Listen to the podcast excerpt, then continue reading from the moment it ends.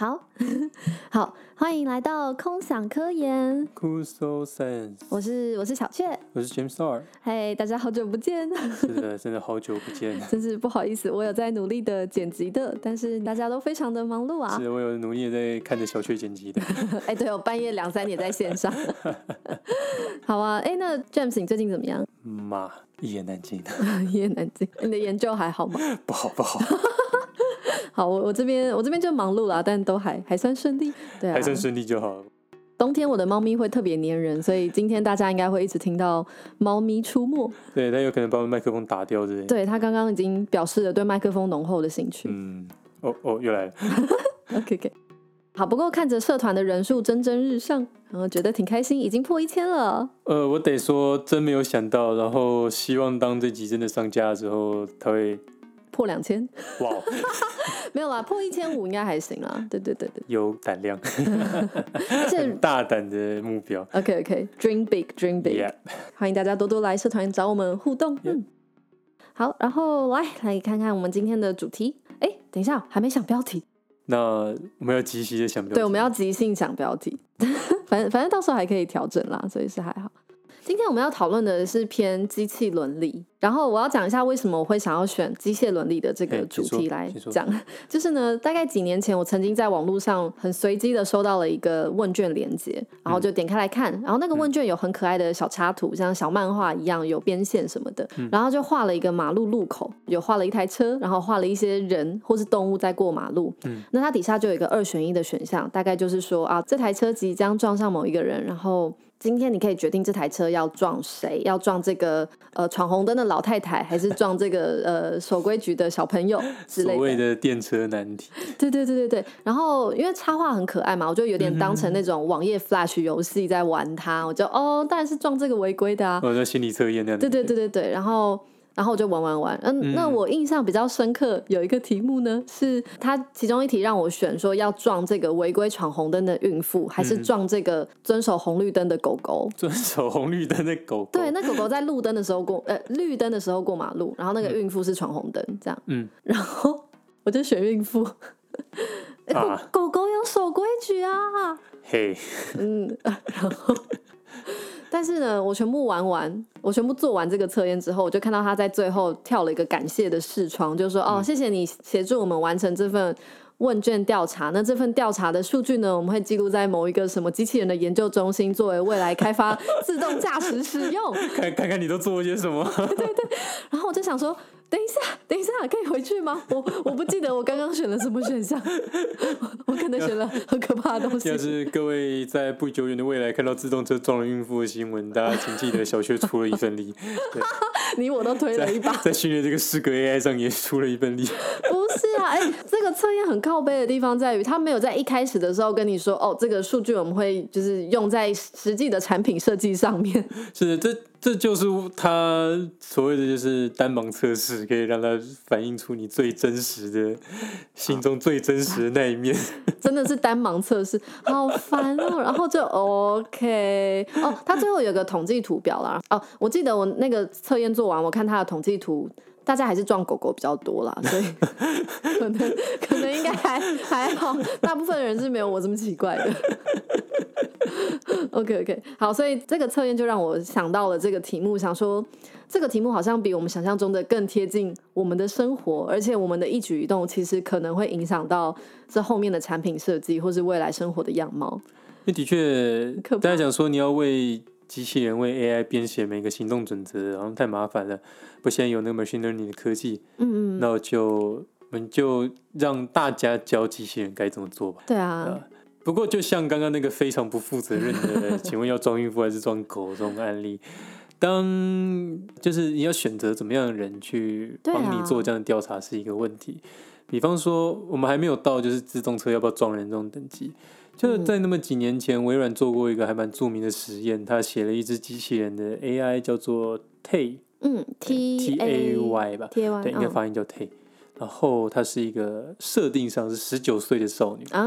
好，她把她办了一个 Twitter 账号，然后她会根据网友怎么样跟她互动，她就会学习，然后呢就会去做出合适的反应。Oh. 然后这个实验的结果就是她只做了一天，然后这机器人就被教导成一个有种族歧视，然后呢以及纳粹倾向、从满嘴脏话的不良机器人，于是就被下架，立刻黑化。刚刚讲到就是他会用 Deep 跟网友的互动对话学习。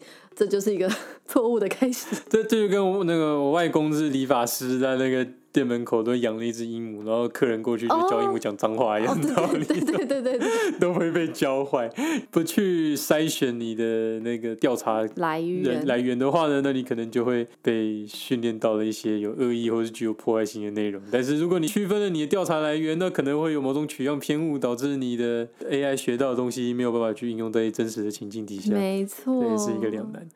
应该就这样讲好了，我们怎么选都没有办法选出一个到底哪一个族群可以代表全人类来做这件事情，因为人类的多样性就那么多嘛。对啊，对啊，按照现在的问卷调查结果来，很容易就训练出了一个。中年的白人男性的 AI 反映了网络上全世界的网络上占大多数的那网络使用者的生态，主流声量的那群人这样子。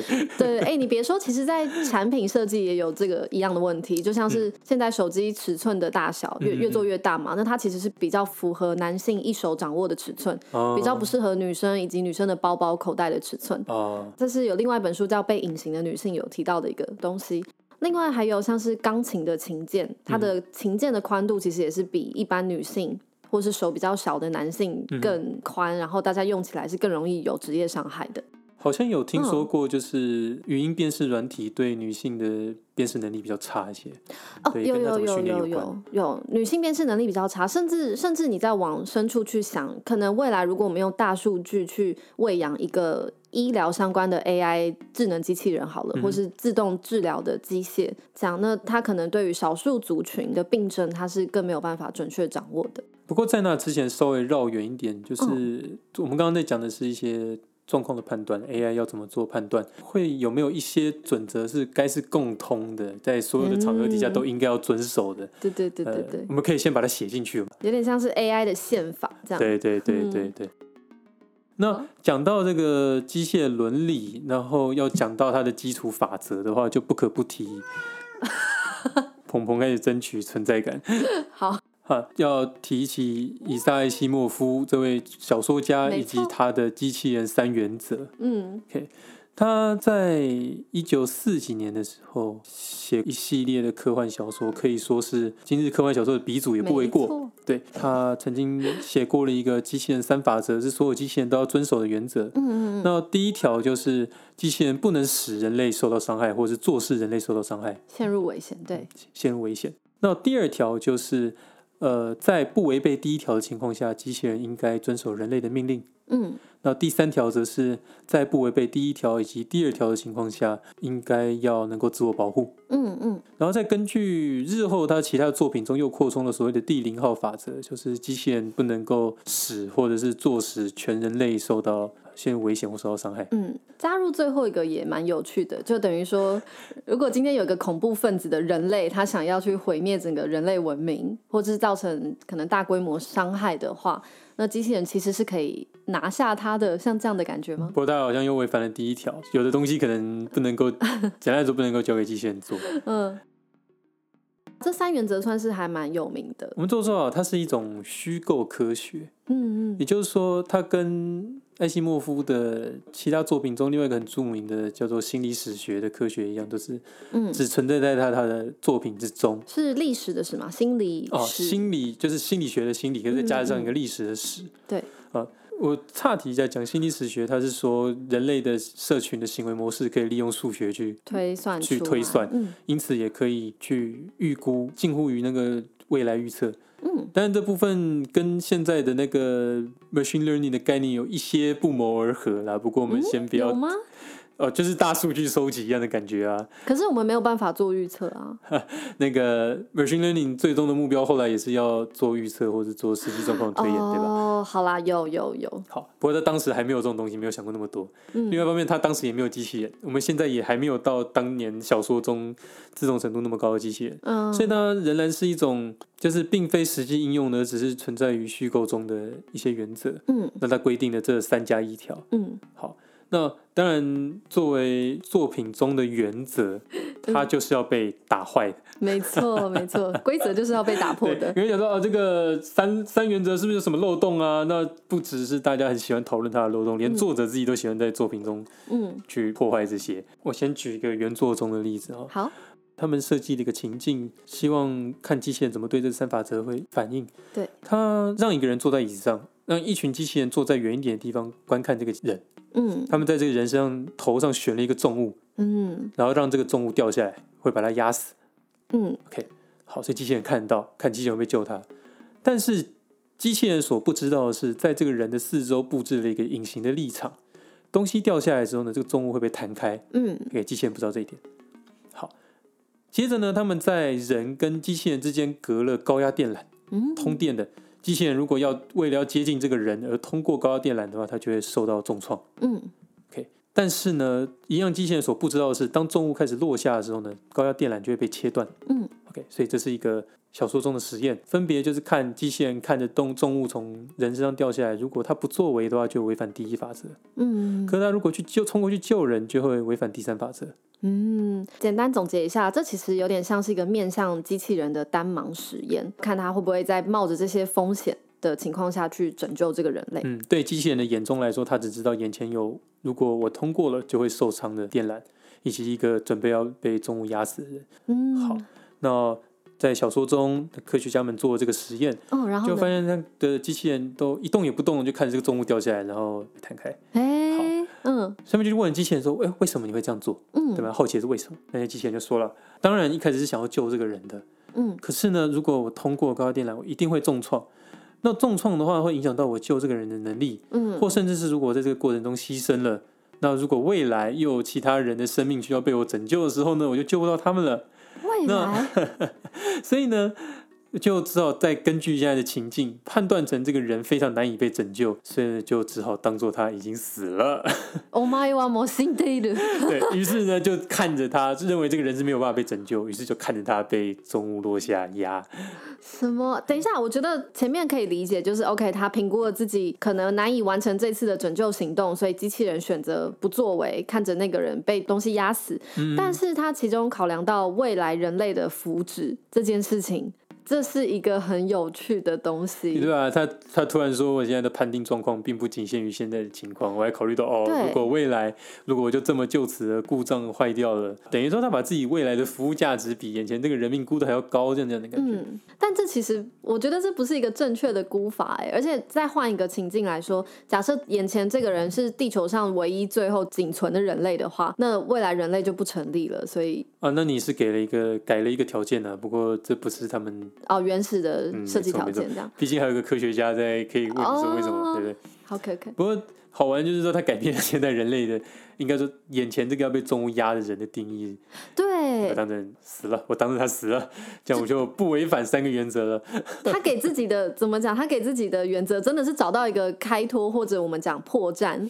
来去违反这个机器人三原则。那后来很多作品要是纳入了三原则，也很喜欢去打破它。嗯嗯、我想提一个很经典的电影，或许有不少人看过，就威尔史密斯演的《机械公敌》。哦，I Robot。Yeah, 对，那个 I Robot 这个名字就是来自于伊萨艾西莫夫的小说。嗯，对，就叫 I Robot。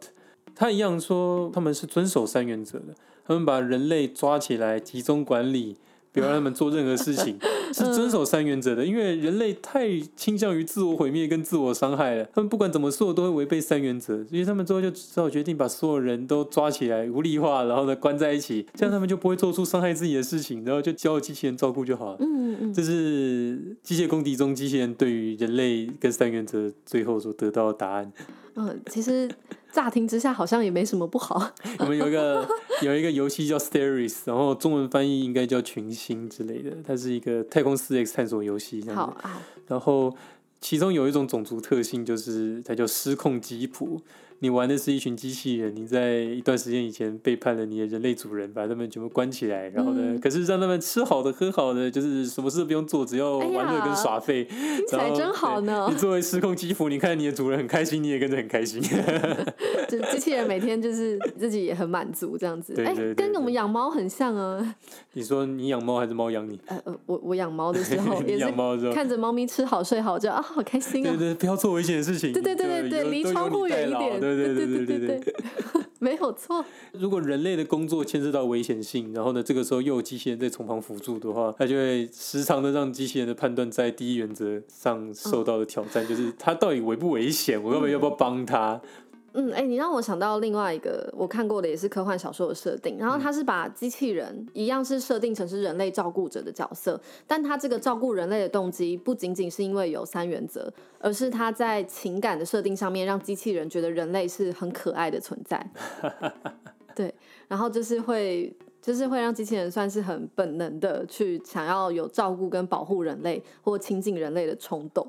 这样，然后人类也可以很轻易的从机器人那边得到很正面的回馈，因为你不管做什么事情，机器人都觉得你很可爱，好棒，觉得你好棒哦，哇，你有两个眼睛，哇，你可以讲话，你好棒哦。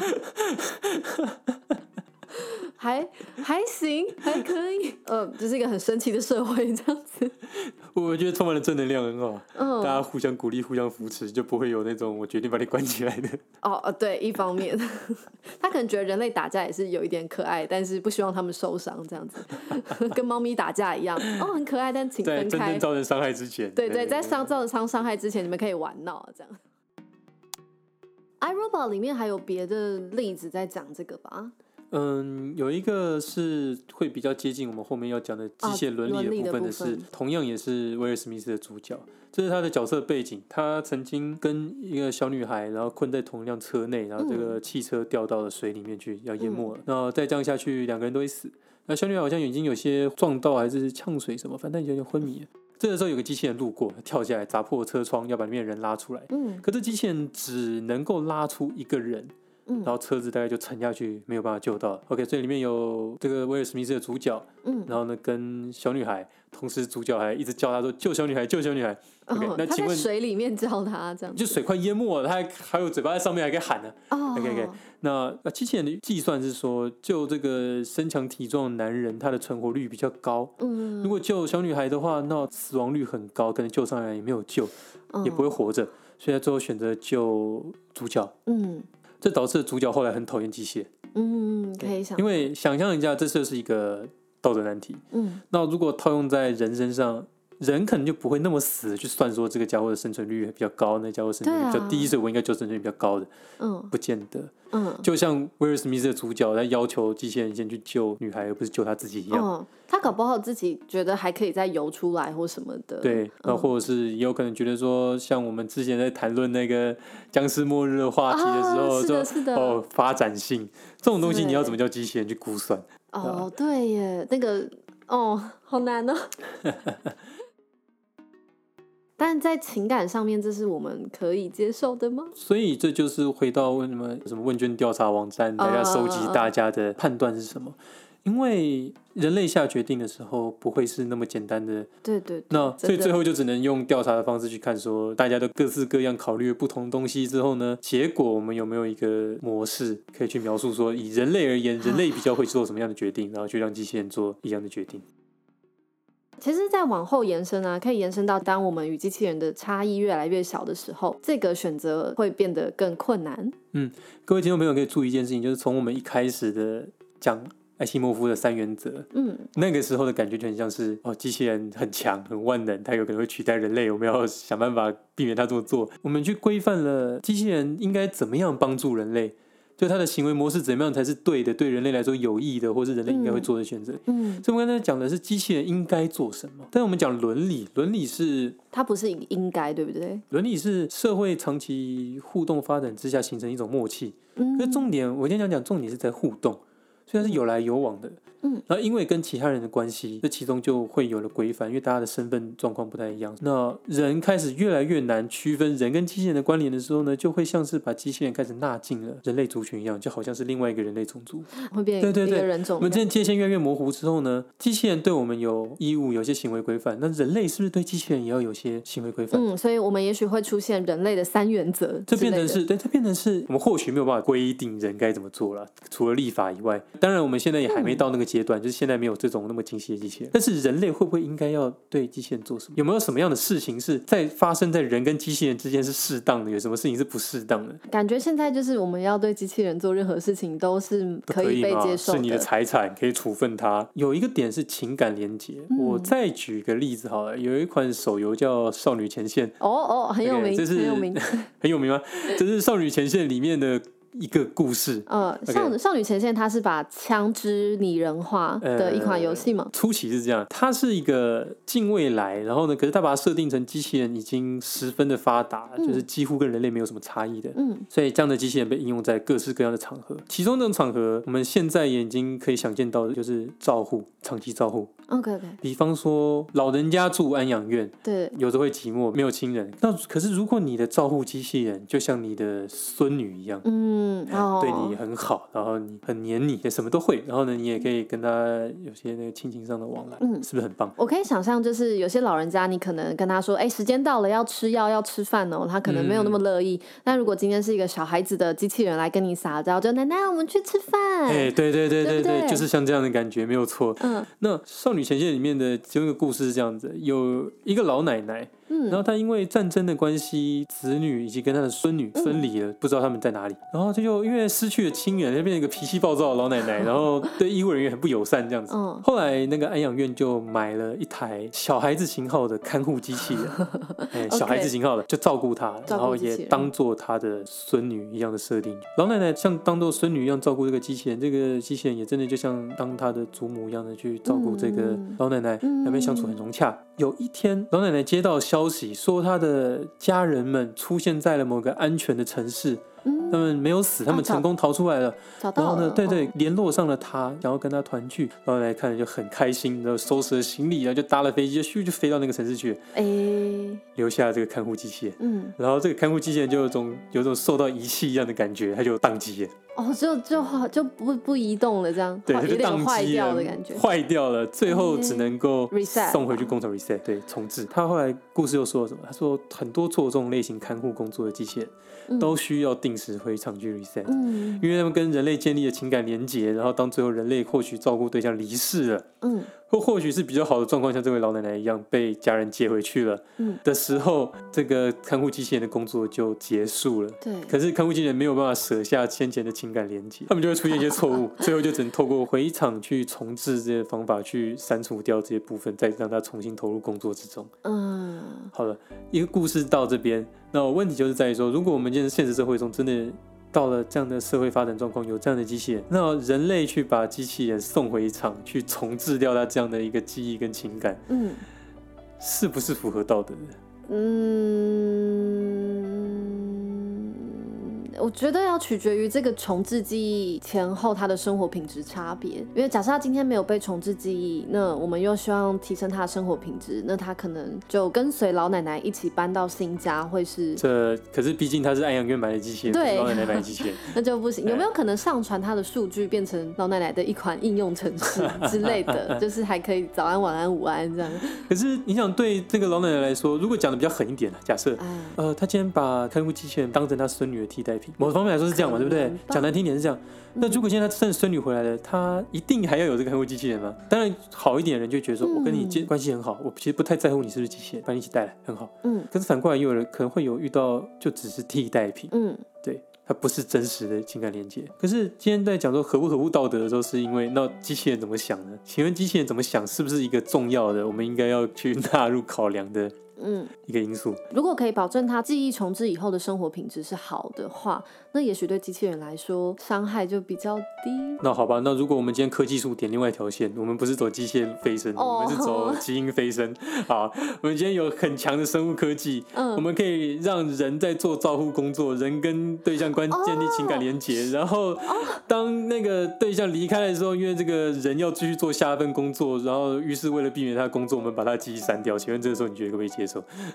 所以对，好，你是说真实的人的照顾者，如果让他记忆 reset，忘记这个跟前一个照护者的经历的话，嗯、是不是可以被接受？你知道我们在工作上就是现在的照护是有区分的，就是我的私生活，这个是你的生活，啊、对，对，对，对对，我是作为工作者照护你。嗯，可是今天这样子的，我们的机器人设定是放进对方生活的一部分了，嗯，对吧？用孙女、用亲人的角度去照顾他，不只是一般的工作者，把这样的一个照护者的记忆洗掉是可以的吗？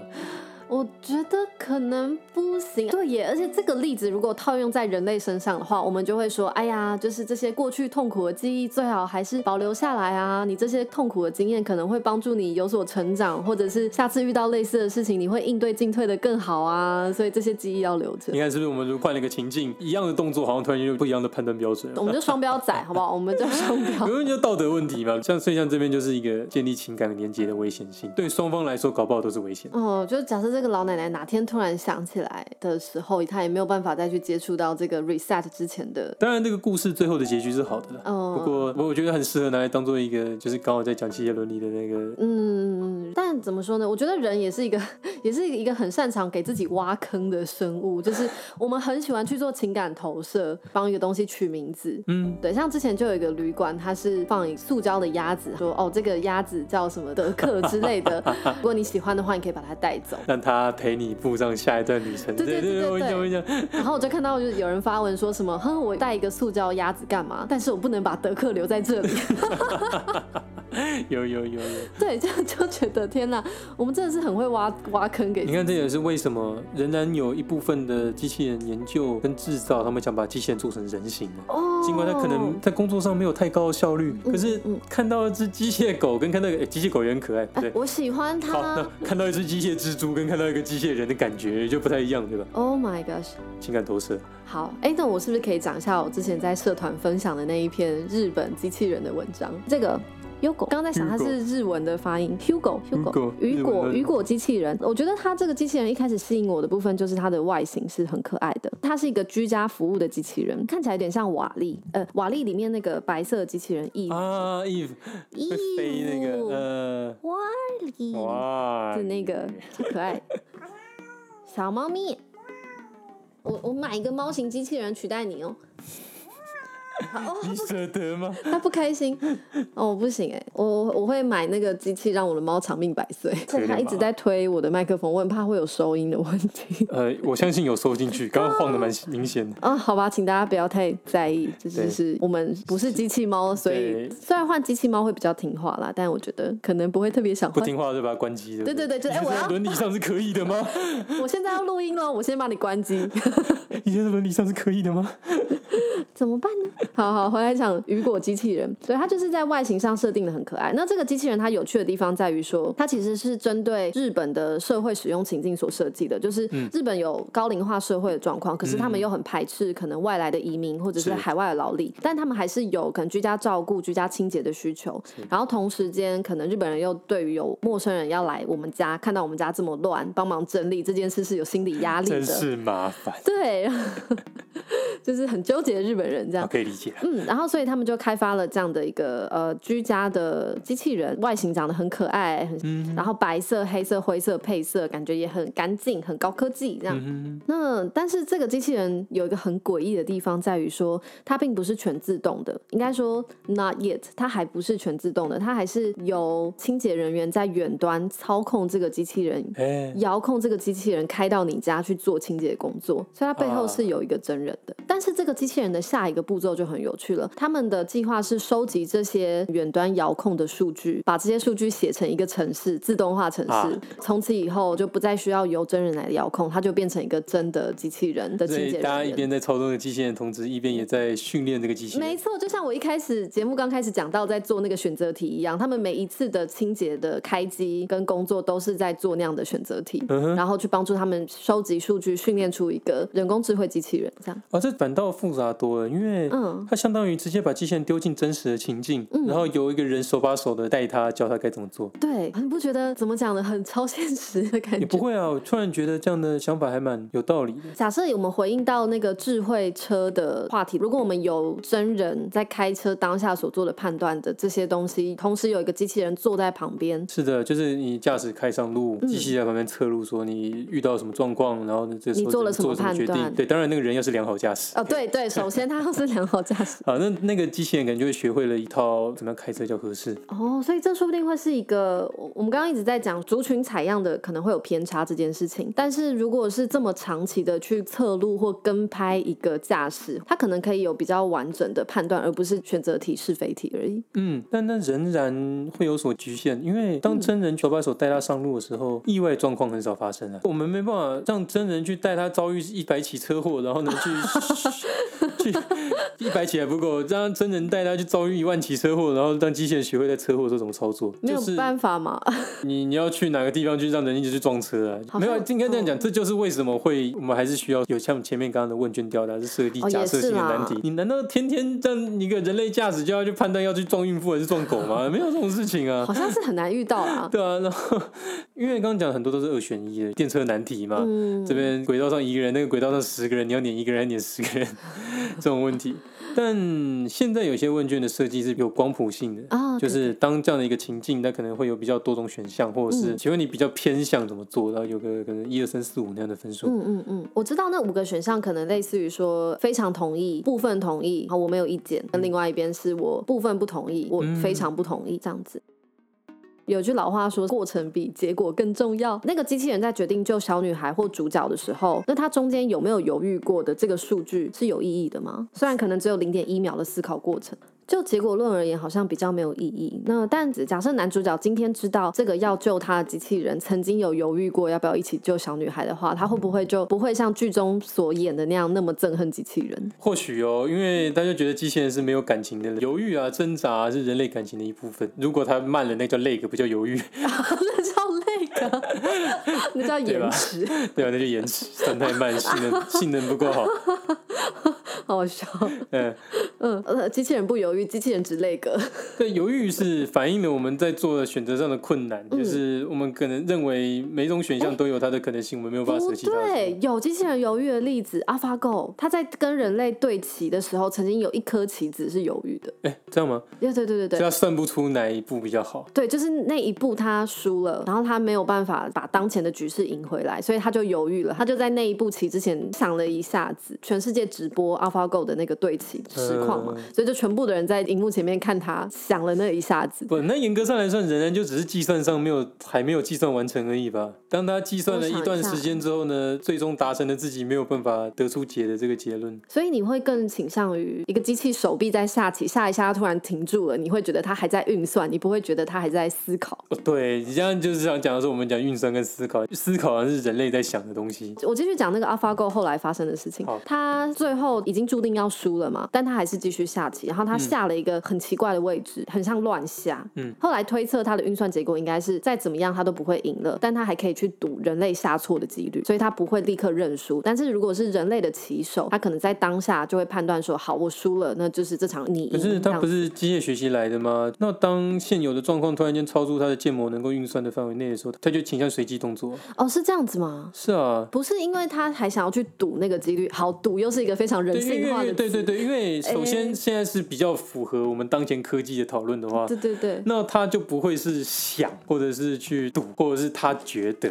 当他在训练的时候就是这个样子，他会随机的去做动作，然后呢接收到反应，所以我下次要往比较容易偏向赢的方向去行动，最后就变得有规则的行动了。哦我懂了，因为我本来看到他下那一步棋，我以为他还在有他自己的计谋。其实听你这样讲完，比较像是说他遇到了从来没有运算过的状况，那他就变成他可能最一开始机器学习的那个小宝宝模式。对，就从头开始去适应这个新的环境，因为他没有东西可以当参照了，所以他反而不是像我想的那样变得更有城府的。我一直用很人类的字在形容他，因为都要，因为是现代的科技，他不会去想，对你对 AlphaGo 做出的情感投射。完了，我他甚至没有，他就是一条机械手臂。等一下，等一下，AlphaGo 好像不是机械手臂啊、呃？对，哎，我不知道为什么我有一个他是机械手臂的印象，但他其实对啊，他是他是软体，初音是个软体。对，AlphaGo 是一个软体，然后它实际上跟人类对手李世石嗯对弈的时候，它是由另外一个真人去帮他执行他运算结果的棋谱。哦，我记得那画面上就是有个荧幕摆在旁边，然后它显示它的结果是什么。然后那个带下棋的那个人类也很紧张，因为他怕他的反应生理反应会影响到棋的结果，他反而希望自己尽量可以表现的像机器人一样。对，就好好玩，一个一个人一个机器人在模拟人类的下棋的思考，然后一个人类在模仿机器人，就是毫无感情的下棋的动作，就是一个很神奇的状况。对，然后棋局的结果是 AlphaGo 以四胜一败的战绩打败了人类对手。那在他那一败里面，可以查到相关资料，是他有比其他下棋的时间有更长的犹豫。刚刚那一场是是？对对对，运算这样子。啊人类有时候在下一些比较真实的决定的时候，速度反过来其实比这些运算很快的电脑还要快。哦，没有直觉或是什么的。你叫机器人从桌上拿起一杯水，可能都是一个很困难的动作。对人类来说，抓起它很直觉。嗯、我们在感它的触感，我抓的紧不紧？东西到底有多重？我们在垫这些东西的时候，我们几乎不用思考。然后那个其他的像什么防治光线有多亮啊，哦、那边有没有噪音啊，什么不是我们要考量的东西。可对机器人来说，它可能不知道，当他做这件任务的时候，这些东西都要不要考虑？这就会造成它比较慢，哦、以及可能会造成它做出了错误的抉择。人类确实是有一个特色，是我们可以专注在当前进行的事情上面，对于背景的资讯是弱化的。嗯，那会分心。对，套用到伦理的议题上，嗯、当他做一个决定的时候，其实你肯定也不知道有这么多的社会规范中，哪一个是哪些到底是重要？太难了吧？这个人类也很难做到。呃，之前在美国发生一个很好玩的案例，一辆特斯拉自动车在路上开，然后警车经过都发现，它的前面两个驾驶座跟助手座都放下来，车上两个乘客摔死在里面，车子无人这样开。那因为人家法律是说，自动驾驶车只能够当辅助，不能够全自动驾驶，尽管它可以，但它不能，所以警察就要把它拦停。结果警察拉了笛冲过去之后，人家特斯拉车越开越开，越开越快，因为看有一个东西在后面追他，然后为了保持安全距离，就一路狂飙，最后就飙破了一百五十公里，一百五十公里，我知道，我知道，这是九月二十二号的新闻。你还记得九月二十二？对对，呃，因为这个新闻实在是蛮好笑的，而且啊，我真的是很忍不住的想要去揣摩那个特斯拉自动车的心情，他一定觉得很紧张，就是哎呀，我的主人睡着了，哎呀，后面有一台车不遵守安全距离，好，我得开快一点，啊，后面那台车怎么还在？我好紧张哦，主人怎么还不醒过来？如果我们把东西变成了机器擅长的数学运算的范围，那像你刚刚其实有问到说啊，结果是好的，是不是就是好？其实我们会不会用数字化的去描述说什么样的结果叫好？嗯，它有多好？如果你能够把每一项可能性怎么样会让这个好度加分，怎么样让那个好度扣分？嗯，最后算出来最好的那个选项会让大家都最幸福。好，你能够把这样的一个数学逻辑理出来，那交给机器，机械就很会算。机器还是强在执行吧？会不会？对，你看我们在考虑说这样的电车难题要撞谁？的时候，就没有办法讲说，我觉得撞一个人的好度跟比撞死人的好度好在哪里？啊，那当然可能今天是天才小提琴家，但是患了癌症，然后即将命在旦夕，被绑在铁轨上，然后那各十个人绑在铁轨上。那、啊、请问你该撞哪一个的时候，这个时候我要怎么样很清楚的去讲出我的考量点是什么东西啊？作为一个人类，我其实没有办法很好的去用数字去跟你讲明白，说这样计算过后，所以这个选项最好。嗯，但是如果你能够把它理成数学，交给机器，机械算起来一定比人快。嗯，而且先别说有这么多条件的复杂状况，好了，我们先讲更。简单的就回到我们刚刚提到的机器人三原则，光是这三个简单的原则，搞不好也会衍生出不同的解释。嗯、就比方说，第一个原则是要保护人类不要陷入危机，对对对，也不要做事它陷入危险。光是这一点，搞不好在未来机器人就会分成几大不同的派系。一个就是觉得好，那我们要尽量让人类不要察觉我们机器人的存在，但其实我们都在背后默默的操办着所有事情，让人类不要就是把自己毁灭掉。然后搞不好又有另外一派机器人会觉得说，说，那不行，人类实在太白目了，我们要全部把他的行动限制起来，但是给他们有多生理上或者是心理上的刺激，让他们每天都很快乐。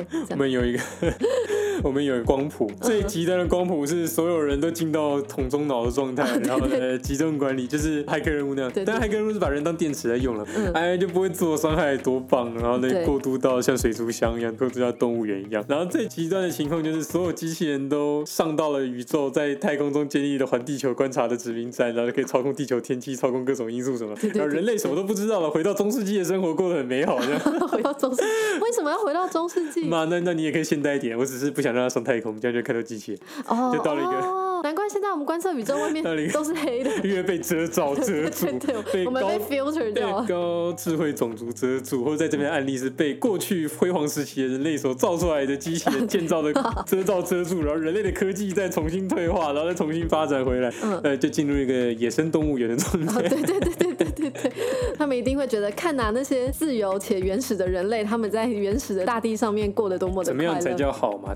我想最终在做 AI 这样的一个研究。就那个目标仍然是让它像人，我们或许性能上可以造出很坚硬，可以在高危险环境底下运作，不需要额外保护的机器人。但是在很多层面上，尤其在社会、在价值上的判断、在准则上，我们却希望它跟人很像。我们希望它可以跟人类一样友善，有人类一样美好的外貌，可以方便互动。然后在危难的时候，做出类似于人类的判断或是道德准则。嗯，其实最终就是，所以我们在研究这方面的东西的时候，其实也是在研究人类本身。哦，如果我们要做出一个很像我们的东西，首先我们得先把自己研究透彻了。嗯，刚刚在社会学上或心理学上一些像电车难题，呃，远在有机器人的概念之前就有电车难题了。对，讨论人类在就是价值两难的时候要怎么做判断。我们现在只不过是把这样的对象转换到电脑上，可我们转换到电脑上之后，我们怎么样教会他们？我们依然是要先扪心自问。对，我们先给了他们看人类是怎么做选择的。What makes a human being？嗯嗯嗯嗯嗯，很棒，我觉得今天这集可以收在这里。